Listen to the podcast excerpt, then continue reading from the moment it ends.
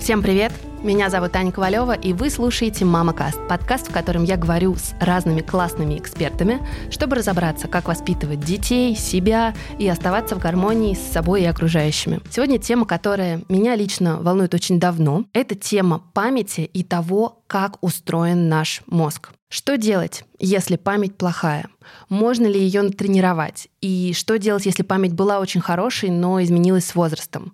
Ну и, конечно же, можно ли как-то улучшить память своего ребенка и обучить его всем возможным в мире навыкам и языкам? Поможет мне разобраться в этой теме научный журналист и молекулярный биолог Ирина Якутенко. Но перед тем, как мы начнем, немного о партнере этого выпуска. Это сервис печати фотокниг «Периодика Пресс», который позволяет быстро и просто сохранить ваши самые приятные воспоминания. А в середине выпуска я расскажу об этом подробнее.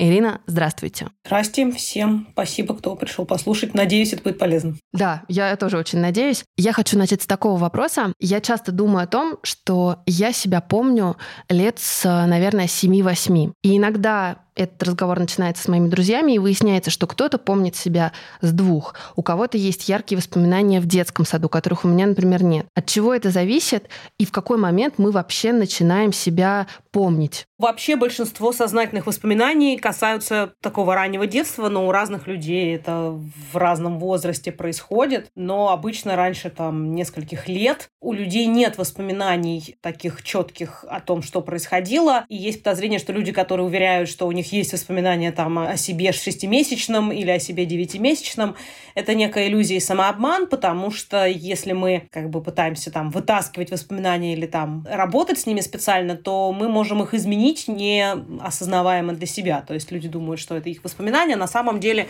это то, что они позже себе уже придумали как воспоминания. Потому что такие вот сознательные воспоминания, вот как образы, которые мы как-то себе описываем, да, что это там мама, а это вот я пошла пошла там туда-то, не знаю, получила мороженое, они во многом связаны с развитием уже нашей второй сигнальной системы, то есть того, как мы говорим и думаем о мире словами, и поэтому в совсем в раннем детстве у нас нет такой возможности, потому что мы еще не научились говорить и думать не просто вот образы зрительные, да, а именно вот образы, которые у нас хранятся как образ мамы, образ мороженого, образ велосипеда. Это появляется позже, когда у нас эти понятия появляются, и мы научаемся ими оперировать. Поэтому о совсем раннем детстве воспоминаний ни у кого нет, потому что мы еще не совсем люди, так скажем. В этом раннем детстве мы еще не развили способность мыслить как люди. Когда вы сказали про ложные воспоминания, я сразу как-то в своей памяти у меня возник э, мультик «Головоломка», и мне очень нравится момент, когда там один из э, персонажей он рассыпал рюкзачок, в котором перемешались факты и домыслы. И они очень сильно переживают и говорят, как же, как же, что же будет? Он говорит, да слушай, ничего страшного, никто не поймет разницы между тем, что на самом деле было, и тем, что мы себе об этом подумали. Вот как эти ложные воспоминания вообще создаются, и ну, почему это происходит? Создаются они очень просто. Принято думать, что наши воспоминания — это как фотокарточка, да, вот один раз что-то сфотографировал ты на фотокарточке, и потом ты всегда смотришь на нее, и там всегда одно и то же. И ты как бы вот сколько раз достаешь альбом со старыми фотографиями, столько раз ты одно и то же и видишь. И многие думают, что память наша работает так же. Вот мы что-то сфотографировали мысленным нашим фотоаппаратом, и каждый раз, когда мы это достаем, оно остается неизменным. Но это не так. Это совершенно не соотражает то, как на самом деле работает наша память. Наша память — это довольно гибкий механизм, который, во-первых, формируется формируется не сразу и, может быть, там разрушен на стадии формирования. То есть там есть несколько хрупких этапов, этапов, во время которых воспоминания могут быть либо вообще разрушены, либо сильно ослаблены, либо, наоборот, усилены или изменены. Потому что наша память работает ну, долговременная в несколько этапов, то есть вот нечто происходит, и сначала воспоминания об этом нечто сохраняются в нашей кратковременной памяти, а потом, ну, если они переходят в долговременную, у нас происходит этап консолидации памяти, то есть вот эти, вы знаете, да, кратковременная память, это она действует несколько несколько минут, может быть, несколько там часов. После этого вы там номер телефона, который вы повторяли, чтобы его набрать, не можете вспомнить уже. То есть все полностью выветривается. Если же там воспоминания переходит в долговременную память, то после вот этого этапа кратковременной памяти начинает происходить процесс консолидации, особенно если вы там думаете об этом, повторяете. Это хрупкий процесс, в который можно вмешаться, который можно эти воспоминания изменить. Он длится несколько, от нескольких там, часов до нескольких дней, может быть, у людей, по некоторым данным, дольше несколько месяцев. После этого воспоминания ваши становятся некоторым образом стабильными. То есть вот они у вас хранятся, вы их не достаете, и они неизменны. То есть парадокс в том, что они неизменны, но вы их, ими не пользуетесь, потому что вы их не достаете из памяти. Фотоальбом стоит на полке, фотографии в нем все такие же, как были на момент съемки. Предположим, вы решили да, вспомнить о чем-то, достать этот фотоальбом ваш из вашего мозга. И вот в этот момент парадоксальным образом как раз происходит, когда вы вновь достаете эти воспоминания, их изучаете, в этот момент они могут быть изменены. В этот момент мозг считает, что ага, вот потребовались эти воспоминания, и они снова переходят из стадии как бы стабильных и неизменных в стадию гибких. И вот как раз на этой стадии возможны изменения. То есть парадоксальным образом, чем больше вы что-то вспоминаете, если это там вы еще думаете об этом как-то, да, вот эмоционально это окрашено, вы можете неосознанно для себя изменять эти воспоминания, и когда они, вы снова их уберете на полку, этот фотоальбом, там будут уже не такие фотографии, как были, когда вы их достали. Потому что в момент работы, и это, кстати, очень многообещающе для психотерапевтов, в момент работы с этими воспоминаниями они изменяются. Почему это многообещающе для психотерапевтов? Ну, естественно, это касается травматических воспоминаний. Люди думают, что если что-то ужасное произошло, то вот как бы вот все это навсегда, и никогда нельзя ничего с этим сделать. Это не так. Как раз можно. И большой пласт работ по изучению памяти, он как бы психотерапевты, психологи, люди, которые занимаются клинической психологией, принимают в этом участие, потому что они ищут способ ослабить воспоминания. То есть, когда вы их достаете и правильно как бы работаете с ними, то есть не усиливаете их эмоциональную окраску, а наоборот как бы там изменяете или немножко вспоминаете э, о том, что произошло, и так это делаете, что у вас потом, когда вы снова на хранение помещаете воспоминания эти, они немножко уже изменены и не такую травмирующую уже роль играют, уже не так вас травмируют. То есть вот парадоксальным образом при доставании чего-то из памяти и обдумывании этих воспоминаний вы можете неосознанно их изменить. Ну, например, вспоминая детство, мы все время, ну, как бы мы становимся старше, мы помним детство, у нас ностальгия о том, что было в детстве, и каждый раз, когда вы вытаскиваете детские воспоминания, они чуть-чуть более приятными, грубо говоря, каждый раз для вас становятся, потому что для вас детство, ну, может быть, сейчас у вас проблемы какие-то, вы вспоминаете, как было беззаботно и хорошо в детстве, и изменяете эти воспоминания, они с каждым разом становятся все более светлыми, светлыми, да, все более приятными. Этим объясняется во многом то, что для многих людей воспоминания детства — это вот самые светлые и приятные воспоминания. Это не потому, что так было. В детстве всякое бывает, и хорошее, и плохое, разное. А в воспоминаниях у нас это остается как светлый период. Ну, также часто с умершими родственниками, да, мы вспоминаем из-за плохое мы не вспоминаем, а вытягиваем хорошие моменты, и они с каждым разом для нас все лучше и лучше. То есть поэтому, да, воспоминания — это не фотоальбом, то есть это не фотокарточки, это вещь, которая изменяется. Поэтому, да, врет как свидетель, это не потому, что они врут намеренно, а потому что часто люди действительно уверены, что они видели то, что видели, на самом деле это измененные воспоминания. Это меня потрясает и вообще взрывает мой мозг. Честно говоря, что воспоминания могут меняться. У меня была такая в жизни ситуация, когда у меня есть период а, в жизни, который я почему-то сейчас очень люблю, вспоминаю очень светлым и так далее. Но так получилось, что я нашла письма в почте, которые я писала в тот период, там, близкому человеку. Я поняла, что я практически всегда пишу о том, что я несчастна, что, что мне не нравится. Но мой мозг вот это какое-то негативное полотно абсолютно убирает в воспоминаниях и помнит только хорошее. И вот вопрос, который я себе часто задаю, от чего это зависит? Зависит, что кто-то одну и ту же ситуацию вспоминает с хорошей стороны, а кто-то помнит все плохое, что там было? Да, это очень хороший вопрос, и тут сразу даже несколько направлений ответа. Но первое, не совсем на ваш вопрос, но касательно вот этой ситуации о том, что вы вспоминаете вот все, хоро... все время с хорошей стороны, а на самом деле вот вы писали о том, какая вы были несчастная. Дело в том, что вы вспоминаете как раз хорошее с этим человеком, да, связаны у вас какие-то светлые воспоминания, и вы именно это и вспоминаете. От повторения воспоминания становятся прочнее, да, но это азы, да, памяти, если ты хочешь запомнить там неправильные глаголы, ты должен их повторять. Если ты один раз их на уроке посмотрел на них, ты их забудешь уже к следующему уроку просто начисто.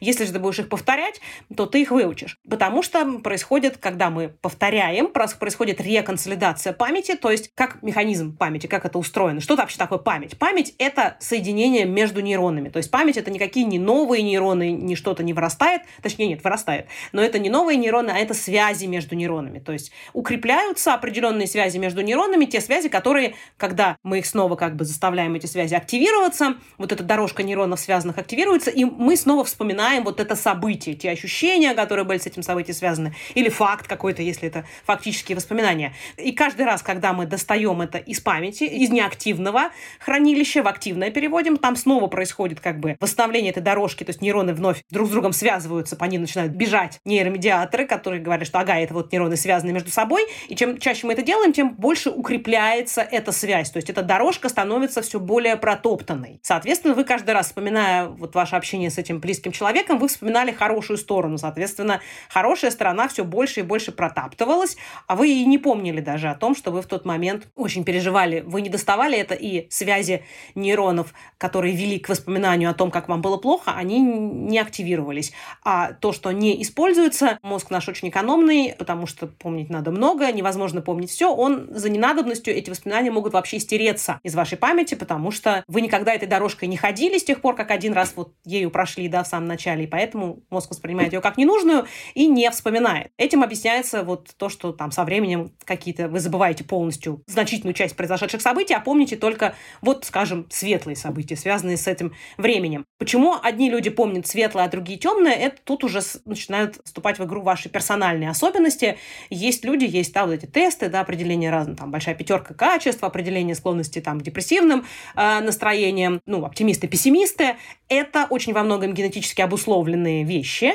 Это то, как наш мозг, в принципе, обрабатывает э, события и воспринимает их скорее как негативные или скорее как позитивные, в зависимости от того, какие стимулы для него важнее. То есть какие стимулы вызывают большую реакцию внутри мозга, позитивные или негативные. Для части людей гораздо больше мотиватором является страх наказания, а для другой части это э, возможность получить награду. Соответственно, оптимисты, пессимисты, то есть пессимисты, оптимисты. А, а про себя можно это понять? То есть если, например, вот человек наш ну, слушает, и он понимает, ого, у меня в основном, не знаю, негативные воспоминания, угу. значит, я склонен да, к угу. пессимизму, значит, мне мотивация работает негативная, да? Так можно в обратном порядке? Ну, это немножко упрощение, потому что это неоднозначное соответствие. У нас много качеств, которые влияют на нашу личность, то есть не только там оптимизм, пессимизм, а еще большое количество других разных вещей. Даже вот эта основная пятерка, их там пять там качеств, но есть разные тесты, которые больше предполагают разных черт личности. Но в целом, конечно, большинство людей к сознательному возрасту про себя знают. Они скорее оптимисты или они скорее пессимисты. То есть они скорее склонны видеть все в мрачном свете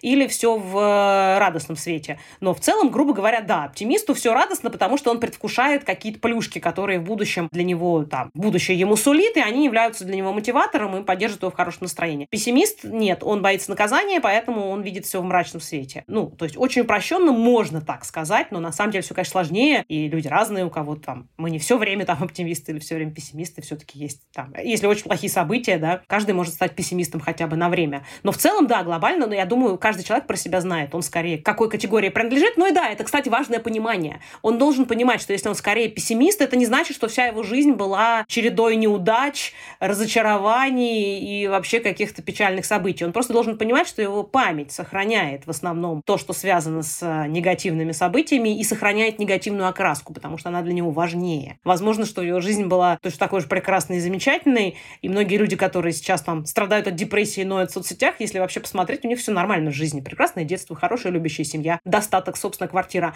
А они все время переживают. И это не потому, что они там нытики. Ну, хотя, то есть, как сказать, да, потому что, но им сложно по-другому. Они так устроены. Для них вот это негативное оказывается гораздо более важным, чем позитивное. И поэтому, несмотря на то, что если так объективно разобрать факты, у них все хорошо, они чувствуют себя не очень хорошо. И с воспоминаниями то же самое. То есть помните о том, что ваши воспоминания — это не фотографическое отражение вашего прошлого. Это то, как ваша личность преломляет то, что было, и еще много раз изменило в процессе того, как вы это вспоминали. Интересно. Прозвучала музыка. А значит, настало время рассказать вам про партнера этого эпизода Мама Каста. Это периодика Пресс. Прекрасный сервис, который позволяет быстро и просто создавать и печатать стильные фотокниги, снимки и блокноты с вашими любимыми фотографиями. А самое классное, что собрать их можно самим в удобном конструкторе, не выходя из дома. В этом выпуске мы много говорим про память и про то, что помогает ее сохранить. Фотографии важных моментов — это точно одна из таких вещей. Особенно если они напечатаны в формате красивой фотокниги, которую можно подарить друзьям, родным или оставить на память себе. Мир изменился, и теперь, чтобы запечатлеть момент первой улыбки утренника в детском саду или приятной встречи с семьей, совсем не нужно таскать с собой фотоаппарат. Все это давно в телефоне. И фотографии можно делать хоть каждый день по сто раз. Но теперь появилась другая проблема. Мы не можем собрать родных вокруг айфона и посмотреть, что было год назад. Обычно, ну, лично мне бывает просто не до того, и фотографии важных моментов часто теряются в ленте бесконечных скриншотов и других случайных кадров. А ведь так хочется, чтобы на полке стояла красивая книжка с важными кадрами, которую можно показать детям, бабушкам и дедушкам, да и себе через несколько лет. И вот лично у меня есть такая, точнее целых три, так как я сделала копию такой книжки с детскими кадрами для своих родителей и родственников. Все это я сделала в сервисе периодика Press. И там в периодике можно собрать и заказать такую книгу. Вы можете выбрать фотографии и создать книгу в удобном конструкторе и сэкономить свое время, воспользовавшись услугами дизайнера периодики. Заходите на сайт или скачивайте мобильное приложение. У конструктора периодики очень удобный интерфейс. Добавлять фото на странице книги можно прямо из галереи телефона. Это дико удобно. Ссылку я оставлю в описании, а по промокоду MAMACAST вы можете заказать любой продукт периодики со скидкой 300 рублей. Скидка будет действительно до 31 декабря 2022 года. Ну а мы возвращаемся к интервью. Еще я часто думаю о том, как сильно наши воспоминания привязаны к каким-то событиям. Что я имею в виду, если там спросить, чем ты занимался вчера, позавчера и так далее, в этот день ничего не происходило, ну, чего-то важного, то, в принципе, люди могут и не вспомнить, где они были, что они делали, что они ели и так далее. Но если есть какой-то день, в который происходит какое-то значимое событие, 24 февраля, я не знаю, смерть близкого человека, какой-то, да, вот, ну, момент, который изменил твою жизнь. Ты помнишь чуть ли не до каждой минуты, что ты делал, в какое время тебе позвонили, Почему это так работает и вообще как это работает? Это как раз простой вопрос, отражающий базовые механизмы памяти. Память нам нужна ну, для того, чтобы ориентироваться в пространстве, создавать картину мира, а, понимать, что вот утюг горячий, его не надо трогать, да, потому что можно э, получить неприятные ощущения. Но мы же это помним, да, мы смотрим на утюг, мы знаем, что он горячий, мы смотрим на плиту, мы знаем, что там она горячая. Как в Алисе, да, что если выпить баночку с надписью «яд», то рано или поздно почувствуешь недомогание. Вот это, мы же откуда это знаем? Это память. То есть все это направлено на то, чтобы обеспечить наше выживание. И эмоционально окрашенные события – это очень важные для нашего выживания события. Эмоции – это вообще маркер важности. События, которые мозг наш расценивает как неважные для нашего выживания, проживания, они никак эмоционально не окрашены. Потому что они не важны, и можно их игнорировать. А вот тигр, который выпрыгивает на вас из кустов, или торт, да, очень вкусный, сладкий, или там какая-то вкусная еда, или привлекательный самец или самка, ну, то есть женщина или мужчина, да, который, от которых вы испытываете влюбленность и немедленно хотите продолжить род с этим человеком, это ваши эмоции работают. Мозг счел, что это очень важно для вашего выживания и продолжения рода, и окрашивает это, соответственно, либо негативно, либо позитивно, эмоционально. Потому что эмоции — это есть наш стимул. Эмоции говорят говорят нам, что нечто для нас очень важное. И, соответственно, когда происходит некое событие, которое очень сильно эмоционально окрашено, да, начало войны или 9.11, да, вы видите, как вдруг два небоскреба на ваших глазах, да, рассыпаются, потому что в них влетают самолеты. Я до сих пор помню, как мы с мамой смотрели телевизор в этот день, когда я пришла из школы, и когда я сижу на кухне, я очень хорошо помню, прям вот до, там, вплоть до того, в чем мама была одета, хотя это было, ну, очень давно. Кстати, если вы спросите маму, возможно, она вспомнит другое, к вопросу о том, что воспоминания могут быть ложными. Это, кстати, интересно. Вы спросите маму, в том ли она была одета. Вы можете удивиться, когда э, услышите ее версию. Но да, мы думаем, что мы это запомнили. Именно потому, что это произвело на многих людей эмоциональный шок. Я тоже помню, как я это смотрела. Я тоже пришла из школы. И мне казалось, что по телевизору показывают какое-то фантастическое кино. И только потом я увидела, что это новости. И это произвело эмоциональный шок. А то, что производит на нас шок, окрашивается эмоционально, маркируется мозгом как важное. А важное, там включаются механизмы, которые усиливают вот эти вот дорожки дорожки между нейронами, которые ведут к этому событию.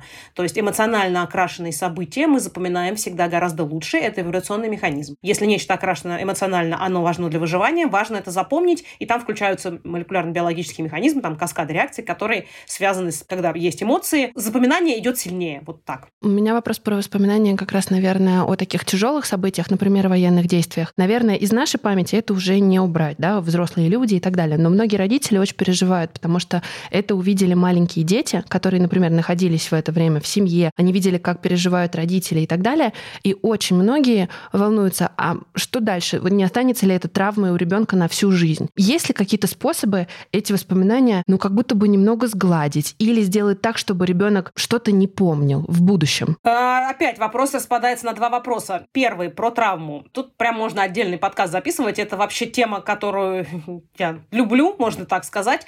А, в современном обществе травма это такой жупел стало, да, то есть это такая новая супермодная тема, периодически они появляются, у нас теперь популярная психология же очень распространена, да, ну потому что вроде как это способ помочь себе жить более комфортно, счастливо и так далее, поэтому все очень увлекаются ею, а она на самом деле практически никогда не основана на научных данных, то есть она совершенно перпендикулярна часто клинической психологии, настоящей психологии, той, которой занимаются в университетах, и даже есть там письмо, э, и не одно клинических психологов, а, которые выражают очень серьезное беспокойство по поводу популярности популярной психологии, потому что она не имеет отношения к науке очень часто и распространяет всякие ложные поверья. Например, травма. Травма – это важная вещь. Люди, которые травмированы, да, у них проблемы, у них из-за вот этого суперсильного стресса все идет наперекосяк, у них потом все эмоциональные реакции могут быть нарушены, и это действительно большая проблема, и с ней надо серьезно работать, часто без медикаментов тут не обойтись. Другой вопрос, что у нас сейчас травмой принято называть все, что угодно. Мне вот в детстве я захотел мороженого, а родители мне отказали. У меня теперь травма на всю жизнь, особенно если это было больше, чем один раз. Все, я теперь, наверное, навсегда вот такой травмированный, и мне надо какие-то вот, значит, дополнительный выходной дать и на больничный меня отправить. Это не так. С точки зрения биохимии, вот та травма, которая радикально меняет работу мозга и делает потом жизнь человека проблемной, это вполне определенные события экстремальной силы. Например, на вас на глазах убили вашу семью и предварительно изнасиловали мать. Это травма, безусловно. Это будет на всю жизнь, и с этим надо работать. То есть с этими воспоминаниями надо что-то делать. Мы про это сейчас поговорим, можно ли их ослабить. Но если это вот история, что ребенок, который еще ничего не понимает, он слышит, что что-то там такое родители говорят про войну, что-то он такое увидел по телевизору или там где-то, я не знаю, в интернете по телевизору так и вообще, наверное, ничего не показывают, особенно ужасного. Нет тут никакой травмы. Он просто что-то увидел, он даже до конца не понял. Большинство детей, если они сами не оказываются под бомбежками, они не очень понимают, что произошло. Здесь нет травмы. Конечно, если родители себя накручивают и там ходят по потолку и все в депрессии, скорее вот это будет, да, проблемой для ребенка, что он видит, что с родителями что-то не то, а это влияет на его базовые чувства безопасности, потому что родители тот, кто его защищает. А если он весь совершенно никакой, не работает, дум скроллингом занимается, только новости читает про войну, там курит, пьет, да, это проблема, но это надо не с ребенком работать, а с родителем. Потому что он как бы осознал свою ответственность и понял, что надо как-то сдерживаться в присутствии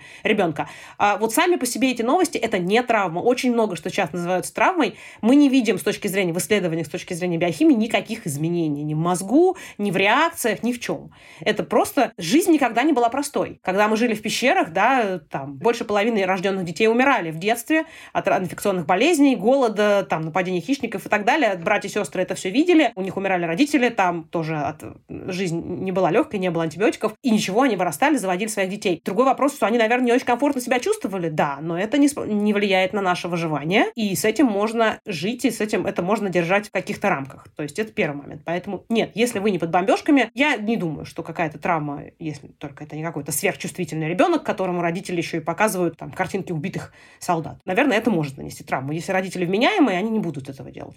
Что касается реальной травмы, можно ли что-то сделать с этими воспоминаниями? Мы об этом вначале говорили. Да, можно. Но это должны делать не люди, которые там полгода походили на курсы и стали психологами, а скорее даже люди с медицинским образованием, психиатры. Я даже не знаю в России, как найти таких людей. Они есть, но их очень мало, потому что даже люди, закончившие по формальным признакам университеты, медицинские институты, они часто не являются профессионалами, они придерживаются каких-то устаревших теорий, которые уже во всем мире отвергнуты, они не следят за прогрессом, поэтому это вот буквально надо искать как жемчужины, как иголку в стоге сена, людей, которые следят и могут. Да, можно, я про это говорила, есть способы работать с воспоминаниями так, чтобы для этого их нужно вытащить. Я говорила, да, что пока они лежат, они не меняются. Когда мы их вытаскиваем, начинаем с ними работать, думать об этом можно правильно, поговорить, подумать об этих воспоминаниях так, чтобы уменьшить их эмоциональную нагрузку. Вот то, что заставляет помнить тот эмоциональный накал, который связан с этим событием. Вот постепенно, раз за разом уменьшая этот накал, можно это ослабить. Вопрос, почему я настаиваю на том, что важно очень найти правильного человека, потому что при неправильной работе каждый раз будет усиливаться, может усилиться, да, то есть каждый раз вы достаете это травмирующее воспоминание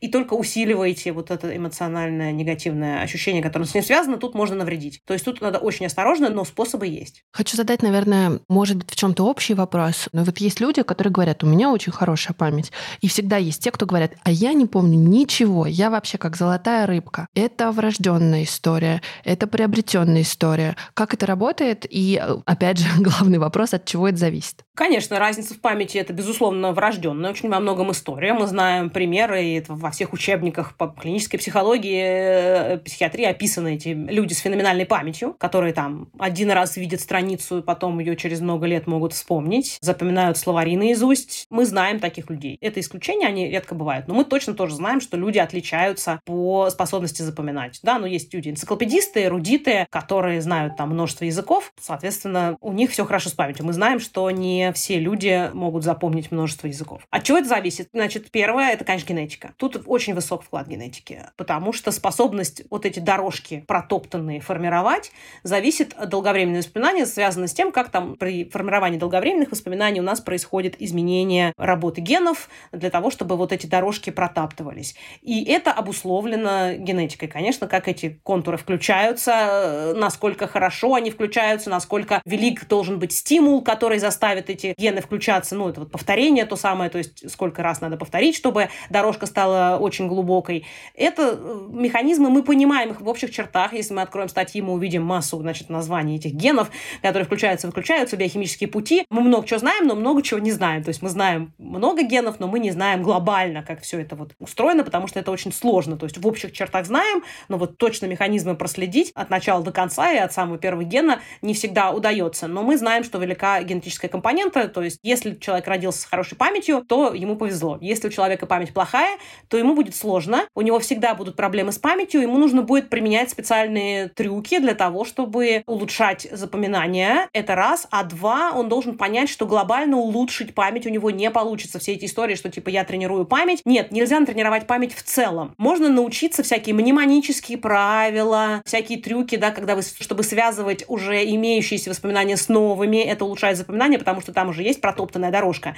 И как бы проще через эту дорожку протоптать новую дорожку. Это все можно делать, но это не влияет ну, как бы на память в целом. То есть вам каждый раз нужно будет применять эти трюки для того, чтобы запомнить новую информацию. Не произойдет того, что вы начнете лучше запоминать информацию. Подождите, а ну а как же там учить стихи в детстве, э, играть в мемори? Это разве не полезная история? Она разве не помогает развивать память? Нет, достоверно э, данных о том, что игра в мемори прямо вот сказывается на памяти в целом, у нас такого нет. Если вы будете много играть в мемори, вы будете лучше играть в мемори, скорее всего. Это касается любых вот этих супер популярных сейчас историй, когда типа brain train, вот это все что-то делает, и ты станешь лучше в целом соображать, и IQ, значит, у тебя вырастет на 50 пунктов. Нет, обычно, если ты там решаешь кроссворды, ты начинаешь лучше решать кроссворды. Это отчасти так. На самом деле любая нагрузка на мозг все-таки немножко как бы его держит в тонусе и не дает ему совсем совсем угаснуть, но вот такого радикального улучшения памяти от чтения стихов в детстве, прям чтобы супер радикально, и это касалось бы не только стихов, а каких-то других вещей, этого не произойдет. Другой вопрос, что чем больше вы знаете, и если вы запоминаете, используя вот эти трюки типа мнемонических правил, там карточек, всякое такое, тем легче вам следующее запоминание дается, потому что оно связывается с тем, что уже у вас есть, и это проще, чем де ново вот эти новые дорожки простроить. Поэтому учить стихи, иностранные языки и прочее полезно в том смысле, что вы немножко облегчите формирование формирования новых воспоминаний. Но вы всегда должны понимать, что вот есть люди с хорошей памятью, и им всегда будет легче. Потому что есть люди, у которых там мышечная масса легче на, в силу генетических особенностей, у которых мышечная масса легче нарастает, они в спортзал могут ходить так с пятого на десятое и будут всегда с хорошими мышцами. А есть люди, у которых медленно очень запускается этот процесс, и даже если они будут регулярно ходить там пять раз в неделю, у них будет вот все равно медленнее нарастать мышечная масса, а как только они бросят, все снова вернется обратно, а те могут бросать, и у них дольше будут сохраняться эти мышцы. Мы это точно знаем на бычках, потому что есть определенные гены, которые связаны с ростом мышц. И есть такие, если посмотрите картинки, там эти бельгийские, по-моему, они называются, быки такие, которые просто состоят из мышц. Потому что у них специальным образом там изменен определенный ген, который способствует нарастанию мышечной массы. То есть вот здесь с мышцами это видно напрямую, что тренируйся, не тренируйся, вот если у них измененный ген, то вот они будут одни мышцы, а ты будешь доходяга, э, если у тебя нету такого варианта гена. С памятью это, конечно, не, все немножко сложнее, чем с мышцами, но в целом так. Есть, да, люди с более хорошей памятью, и таким людям логично идти перейти в какие-то профессии, которые, в общем-то, в любых профессиях это нужно, которые связаны с необходимостью запоминать большой объем информации, его использовать, не знаю, юристы, игроки в ЧГК, что-то такое. Такие люди всегда будут лучше в этом, потому что просто им проще дается. Они даже не прилагают к этому никаких сознательных усилий, у них эти дорожки протаптываются в силу генетических особенностей проще. Наверное, слушая вас, я поняла сейчас, что я отношусь к людям с генетически развитой памятью. По крайней мере, это мне всегда помогало учить языки. Я там в свое время учила четыре языка. Но что я заметила, что какие-то вещи, которые мне раньше давались легко, ну, там, например, там в институте мне 18, мне 19 лет. То есть это было очень просто. Какие-то фразы, буквы. У меня, например, фотографическая память, поэтому я могла быстро переписать. Сейчас этого нет. И это меня очень сильно фрустрирует, потому что мне кажется, что я как будто бы потеряла вот эту способность, в том числе учить новые языки или там какие-то новые навыки.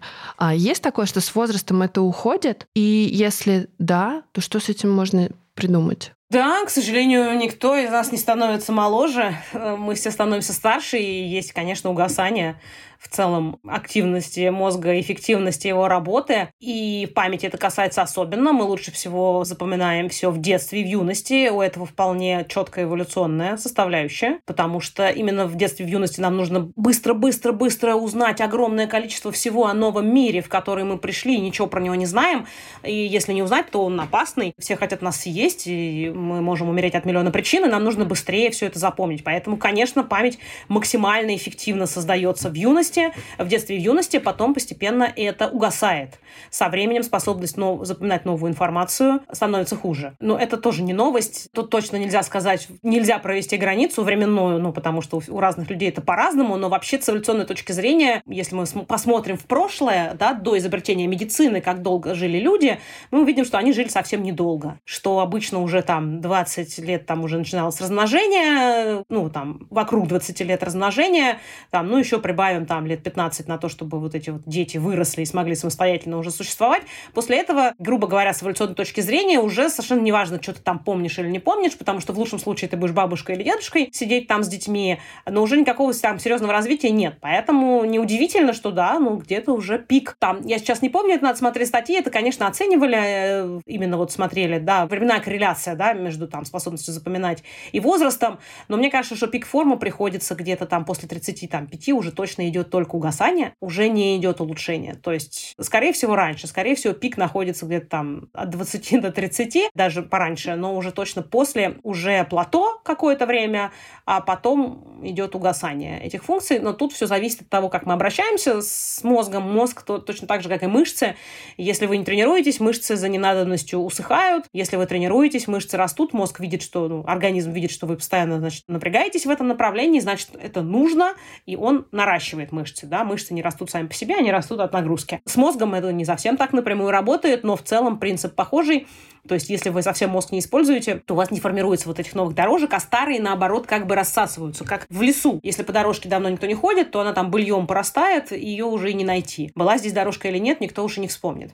Если же вы постоянно ходите по этой дорожке, то она остается активной. Поэтому секрет сохранения памяти и легкости там, формирования новых воспоминаний – это постоянное использование мозга. В этом смысле, да, учтить стихи может быть полезно, да, в смысле, что вы постоянно заставляете мозг в целом тренироваться, да. И это не будет радикальное улучшение, но это не позволит начаться деградации. Поэтому тут совет такой простой, да, чем больше вы это делаете, тем лучше. То есть, ну, да, вам будет трудно, потому что и возраст, и, возможно, что-то другое вы отвлекаетесь. Возможно, гормональные истории у женщин, да, с родами могут быть связаны. Это всегда такой сложный топик для изучения, потому что тут и сразу и вопросы о дискриминации начинают возникать, что как же, мы же сейчас за равенство, а вдруг вот выяснится, что у женщин там из-за гормонов что-то не так. Поэтому это довольно плохо изучается, потому что никому не охота вот этих проблем потом иметь, если они что-то такое покажут. Поэтому, к сожалению, пока мы не как-то не выровняем свое эмоциональное отношение к тому, что все-таки мужчины и женщины физиологически очень сильно отличаются, это может иметь значение, у нас будет, будут пробелы в этой области знаний, поэтому наверняка тут невозможно сказать, но мы знаем, что многое другое связано с гормональными изменениями, связанными с деторождением, может быть. Может быть и здесь есть влияние, а может и нет, я говорю так, как плохо изучается, сложно тут сказать. Но в любом случае есть возраст и есть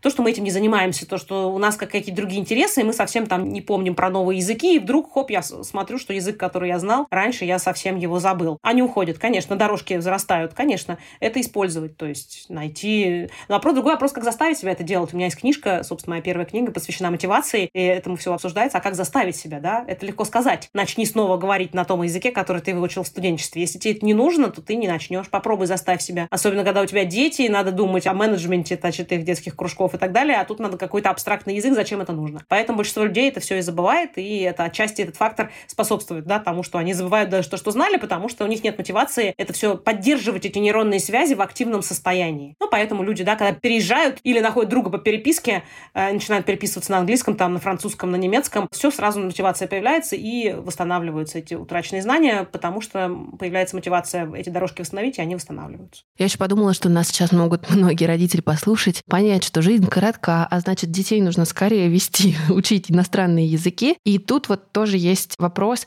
в какое время это лучше делать, потому что сейчас модно там чуть ли не с двух, с трех лет, да, погружать ребенка в языковую среду и давать ему, как кажется иногда родителям, максимум возможностей, которые можно дать. Есть какой-то оптимальный, не знаю, возраст, чтобы начинать учить языки? Или наоборот, с детьми это должно происходить как-то естественно? Работа на, про эту тему, на эту тему есть, работы, посвященные билингвизму. Они постулируют, какой возраст оптимальный, но тут вопрос в том, что почему-то вот считается, что самый лучший билинг это тот, который вот прям с раннего детства. Да, это так. Лучше всего, потому что тогда еще у нас идет именно в самом раннем детстве, у нас идет именно ремоделинг как бы мозга. То есть там действительно немножко изменяются даже структурные вещи в мозгу у детей, которые учат язык, ну, параллельно с рождения, да, там, двуязычной семьи, например. У них даже мозг немножко иначе устроен, чем у тех, кто начал учить иностранные языки позже. Однако и те, и другие могут достичь абсолютно fluency, то есть гибкости и там, уровня native спикера в обоих языках. То есть это как бы не совсем миф, но это может быть полезно, если у вас реальное погружение в две языковые среды. Если вы действительно растете, вы переехали в другую страну, у вас ребенок ходит в ясль, в детский садик, где говорят на другом языке, у вас в семье вы говорите на вашем родном языке. То есть это реальная двуязычная среда.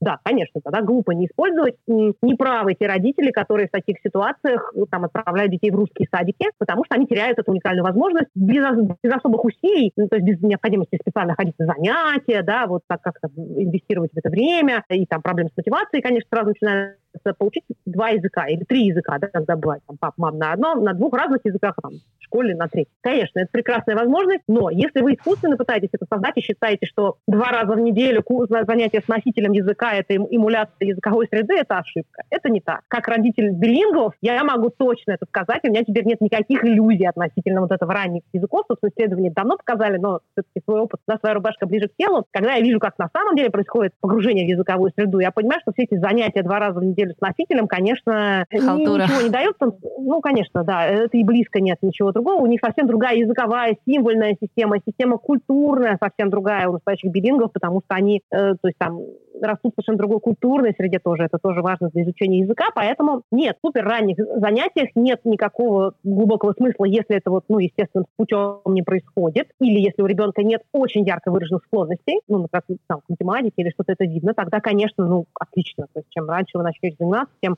быстрее он пойдет, быстрее он впитает большой объем, может быть, потом он замедлится, но, по крайней мере, сейчас он будет интересно, это будет полезно в целом для развития мозга. Специального смысла начинать учить язык с пеленок нет, потому что реально вы не создадите полное погружение, а результаты потом могут, в общем, совершенно не отличаться. Опять же, но тут надо смотреть на детей. Если у детей явные способности, если им по кайфу, если родители готовы в это инвестировать э, время, усилия, деньги и так далее, ну почему нет? Но вот так тянуть вот так за уши специально, потому что вот после трех уже поздно, если я начну в четыре, язык никогда не будет свободным, это миф, это не так будет, люди достигают полного свободного владения языками и начинают учиться во взрослом возрасте. То есть нет, вот это, если нет таких условий естественным путем уже сложившихся, вы переехали в другую страну, и у вас нет денег – времени, возможности создать вот это погружение в двуязычную среду искусственно, то, честно говоря, отстаньте от ребенка, да, дайте ему спокойно развиваться, он начнет учить языки позже, и будет у него все то же самое. Более того, обычно не только языки, там обычно в комплекте идет языки, какие-нибудь кубики для чтения там в восьмимесячном возрасте, еще что-то. Нет полной уверенности, что это так уж безопасно в том смысле, что мозг это не бесконечное такое, такое ведро, в котором просто вот надо все возможности мы не вычерпываем, а если вот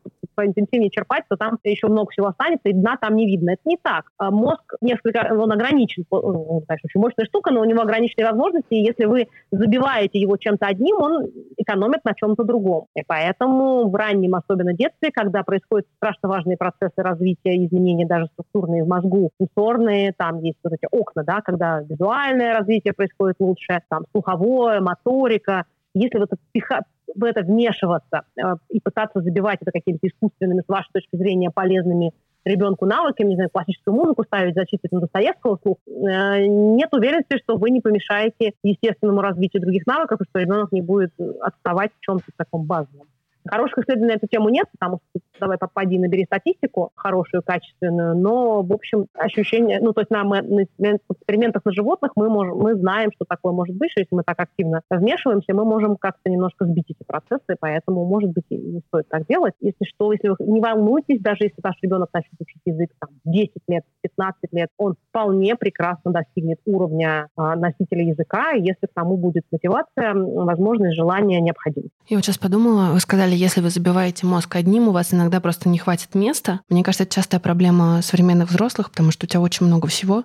А у тебя там, с одной стороны, работа, друзья и так далее, и так далее. И вот ты что-то начал новое учить, будь то музыка, язык, ну, неважно, там даже какие-то, не знаю, даже не музыкальные инструменты, пусть будет гончарное мастерство. Но часто ситуация такова, что в ситуации, когда у тебя один час в неделю на это или два часа в неделю, ты начинаешь, у тебя не получается, и люди бросают. Может ли это быть быть как раз потому, что слишком много в их жизни всего происходит, и нужно, если ты хочешь э, этому уделить время, от чего-то отказаться. Это сложный вопрос, почему люди бросают какие-то новые занятия. Я опять, да, пользуясь случаем, рекламирую свою книгу. Первая, она называется «Воля и самоконтроль. Как гены и мозг мешают нам бороться с соблазнами». Там этот вопрос тоже затрагивается.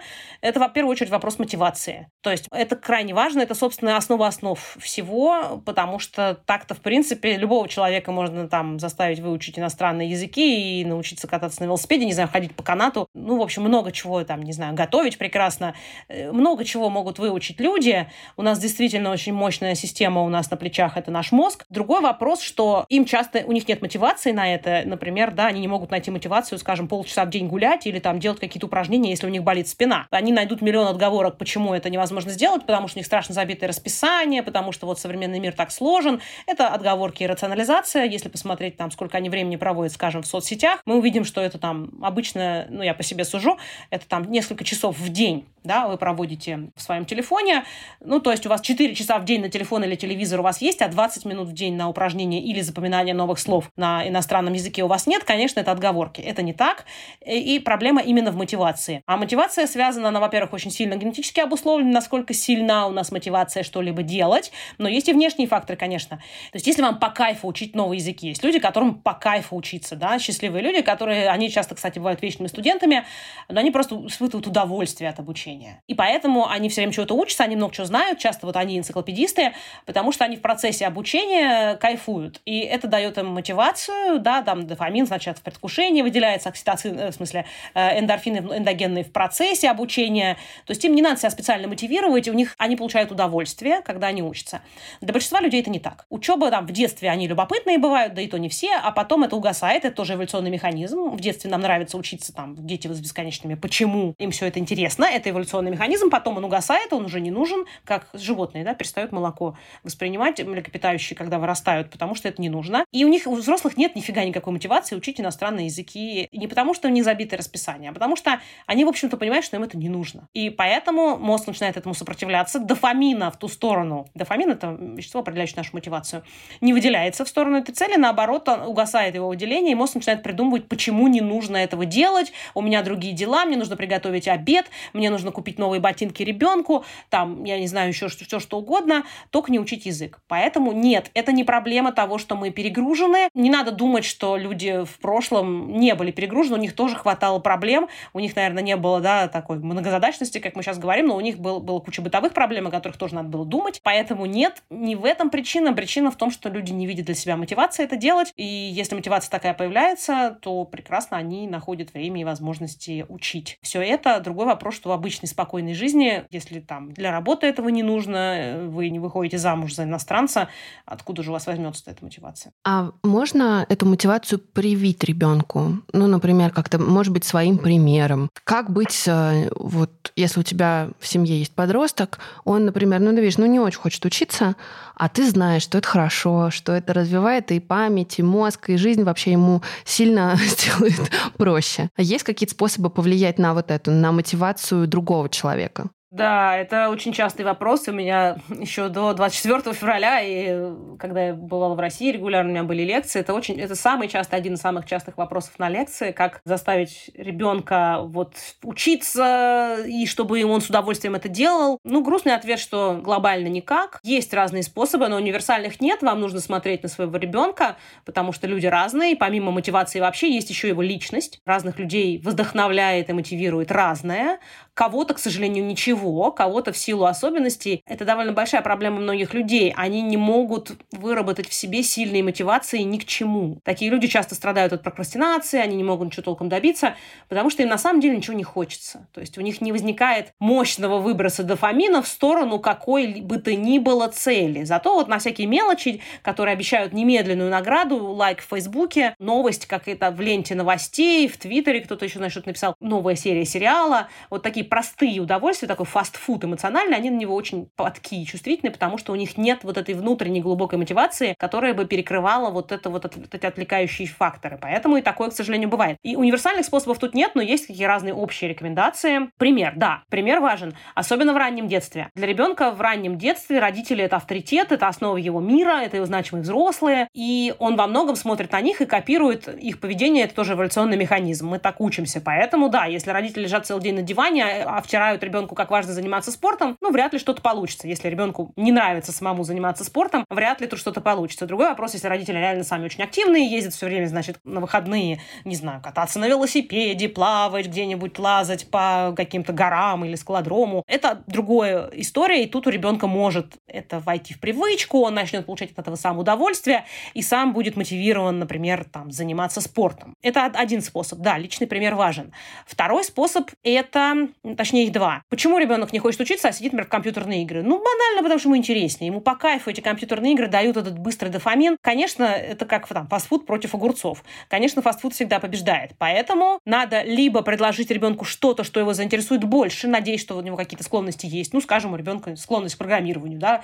Там у нас были такие в школе мальчики, которые все свободное время проводили в компьютерном классе, они программировали. Вот им было по кайфу. Вот отлично. Если такое что-то есть, то это надо попытаться найти и его подсунуть, и тогда ребенок будет этим заниматься, потому что ему это приносит удовольствие. И будет меньше играть там в компьютерные игры. Другая мотивация может быть, например, конкуренция. Сейчас все очень боятся травмы, да, мы про это уже говорили, как все это ужасно повлияет, и как это, значит, травмирует бедного ребеночка. Конкуренция – великий мотиватор, понятно, до определенных э, пределов. Если ребенок не хочет быть хуже других, например, вы отдали его в сильную школу, это может мотивировать его учиться, просто что он не хочет быть отстоем, да, в школе. Да, это будет неприятно в процессе, но это тоже иллюзия, что можно чего-то добиваться только в при... на приятных ощущениях. Нет. Всегда есть неприятные, когда вы преодолеваете себя, когда вы качаете мышцы, вам больно и неприятно в процессе, вы должны напрягаться, иначе мышцы не вырастут. Если вы все время находитесь на подпороговых нагрузках, нагрузках, которые вам не тяжелы, то нет развития, а мозг не разви... А зачем развиваться, если имеющихся ресурсов хватает? А если имеющихся ресурсов не хватает, это неприятно. А этого все почему-то сейчас очень боятся.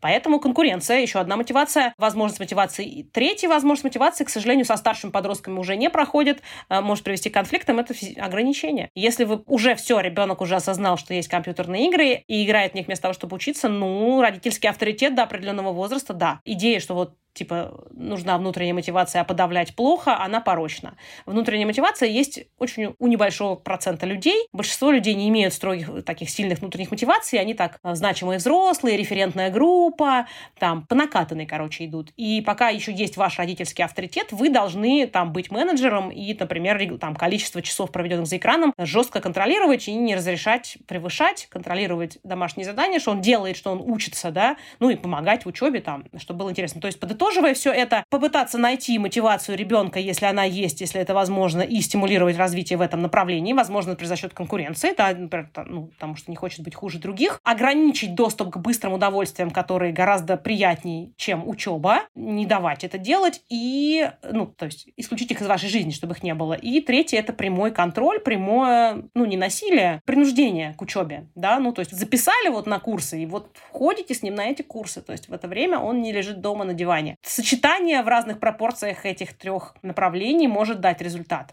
Надеяться, что вы поговорите с психологом, и у ребенка вырастет внутри внутренняя мотивация, можно, конечно, надеяться, но мне кажется, что пора перестать уже верить в чудеса и в Деда Мороза, мы все взрослые, это, конечно, хорошо, лет в 7, но в 27 уже не очень, и в 37 тем более. Это сейчас было хорошее такое руководство к действию по отношению к детям. Мой финальный вопрос будет, как мотивировать себя, потому что вот в процессе этого разговора мы поняли, что память — это такой, ну, немного конечный ресурс, и если не заниматься, если не развивать в том числе эти навыки в себе, то кажется, что это уходит. Что можно придумать, чтобы делать каждый день? Может быть, есть какие-то упражнения, не знаю, какой-то гид, какие-то персональные советы? Ну, память — это не то, чтобы он конечный ресурс, да, он конечный, у нас есть ограничения, потому сколько мы можем запомнить, он скорее разный ресурс у разных, разной мощности. У кого-то он исходно мощнее, у кого-то он исходно менее мощный. Упражнений, как я уже говорила, вот таких, чтобы в общем получить радикальные результаты, нет. Волшебной таблетки, магической пули тут не существует. Для того, чтобы в целом память у вас была лучше, важно не давать мозгу бездельничать, потому что если что-то не используется, оно угасает. Это важный принцип, это эволюционный принцип, это экономия энергии.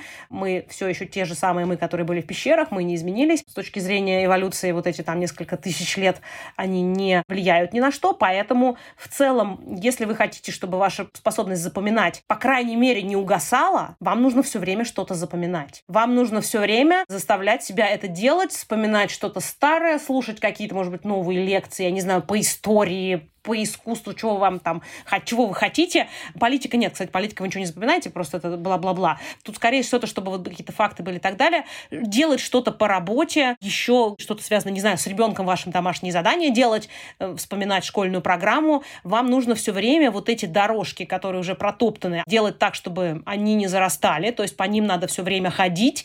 И для того, чтобы улучшать, это все улучшить, вам нужно новое присоединять к этим дорожкам. То есть чем больше вы знаете, тем проще это делать, потому что что память — это что такое? Как формируются новые воспоминания? Это не новые нейроны вырастают, но новые связи между нейронами. Новые там дендриты такие, отросточки, дендриты вырастают новые. И чем больше возможностей вас связать то новое с тем, что уже есть, тем лучше вы, потому, то есть, грубо говоря, так вы можете вспомнить это только одним путем, если у вас там одна связь, а так 18 разными путями, если у вас много с чем это все связывается. Поэтому чем больше вы разных таких вещей знаете, тем легче вам будет запоминать новое. Плюс, да, использовать разные мнемонические мнемонические правила, техники, ассоциации, повторения. Не забывайте, что если вы что-то один раз узнали и не повторили это в течение там ближайших дней, оно уйдет, потому что оно останется в кратковременной памяти и сотрется без остатка, потому что мозг понимает, что ага, мы этим не воспользовались, значит, нам это не нужно, стираем это нафиг, освобождаем место на диске, поэтому повторение.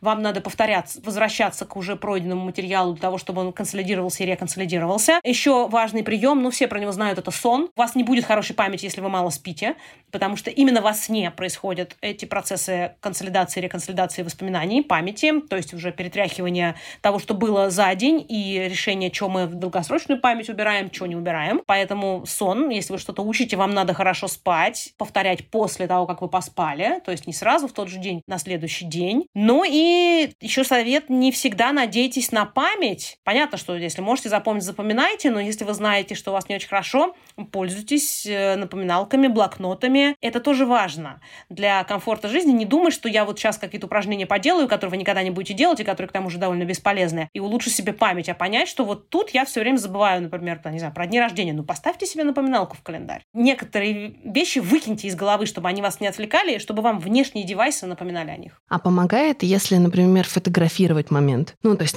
ты хочешь, чтобы это осталось, там какое-то, не знаю, жизненное воспоминание и так далее, и вот ты понимаешь, я сейчас сделаю фотографию, а потом я буду к этому возвращаться и вспоминать конкретную какую-то вещь. Да, конечно. Это помогает, фотографии, если вы смотрите, ну, мы говорили, да, как вот, что память вообще можно там сравнивать с фотоальбомом, хотя это не так, это меняющиеся фотографии, как да, в Гарри Поттере, да, они живые были. Да, конечно, если вы видите, вы можете забыть, и вы вдруг глядите на фотографии, вспоминаете вот все, что было, краски и так далее. На самом деле даже фото, тут фото эффективное, но есть вещи, которые еще более напрямую могут стимулировать воспоминания, это тоже эволюционно такие вещи, это звуки и запахи. Вы, наверное, может быть, замечали, что запах иногда вы там идете по улице, и вдруг там проходит мимо вас там женщина или мужчина с какими-то духами, и вдруг вы вспоминаете, что у вашей первой любви были такие же духи, и на вас прямо нахлынут эти вот все моменты, которые были с этим связаны. Запах очень важен был для нас еще, когда мы не были людьми, для наших предков. Э, мы ориентировались по запаху. Очень хорошо запахи стимулируют воспоминания, поэтому если что-то происходило и какой-то запах с этим связан, можно это использовать для того, чтобы это в памяти возрождать. И звуки тоже, да, ну, в фильмах много раз показано, что вот там герой сидят, и вдруг он слышит музыку в ресторане, под которую они там первый раз танцевали, и там, значит, они это вспоминают и влюбляются заново и женятся, ну, условно.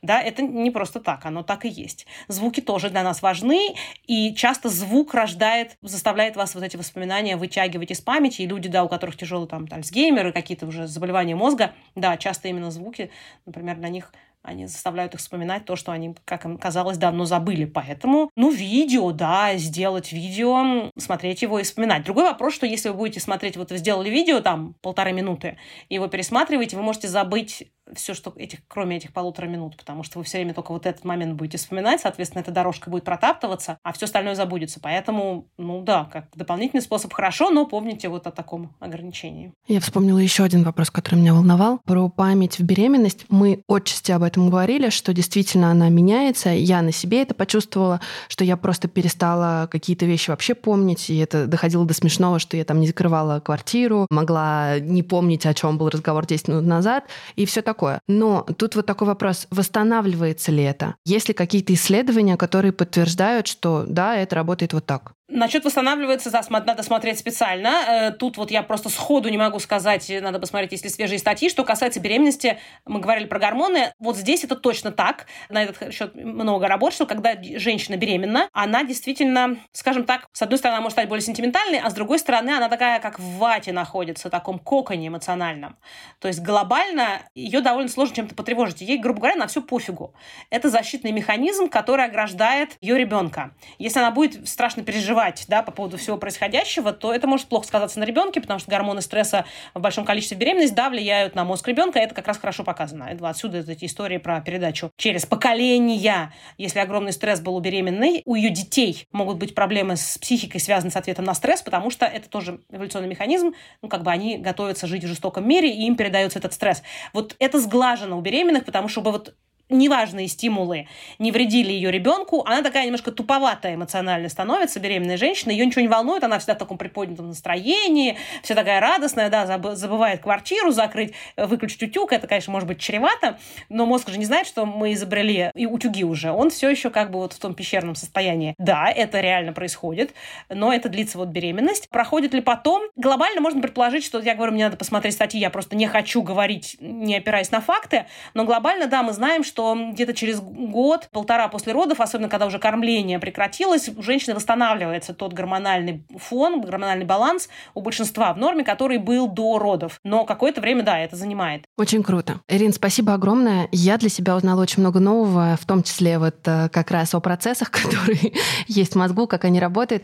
Я надеюсь, нашим слушателям тоже было интересно. И, по крайней мере, у меня появилась даже мотивация как-то продолжить развиваться. Потому что я поняла, что в последнее время я подзабила, забила, и мне вдруг стало страшно, что этот период, это окно возможностей скоро закончится, и нужно успеть. Поэтому спасибо вам за этот пинок. Вот, и, в общем, я надеюсь, что еще будут у нас возможности пообщаться. Спасибо.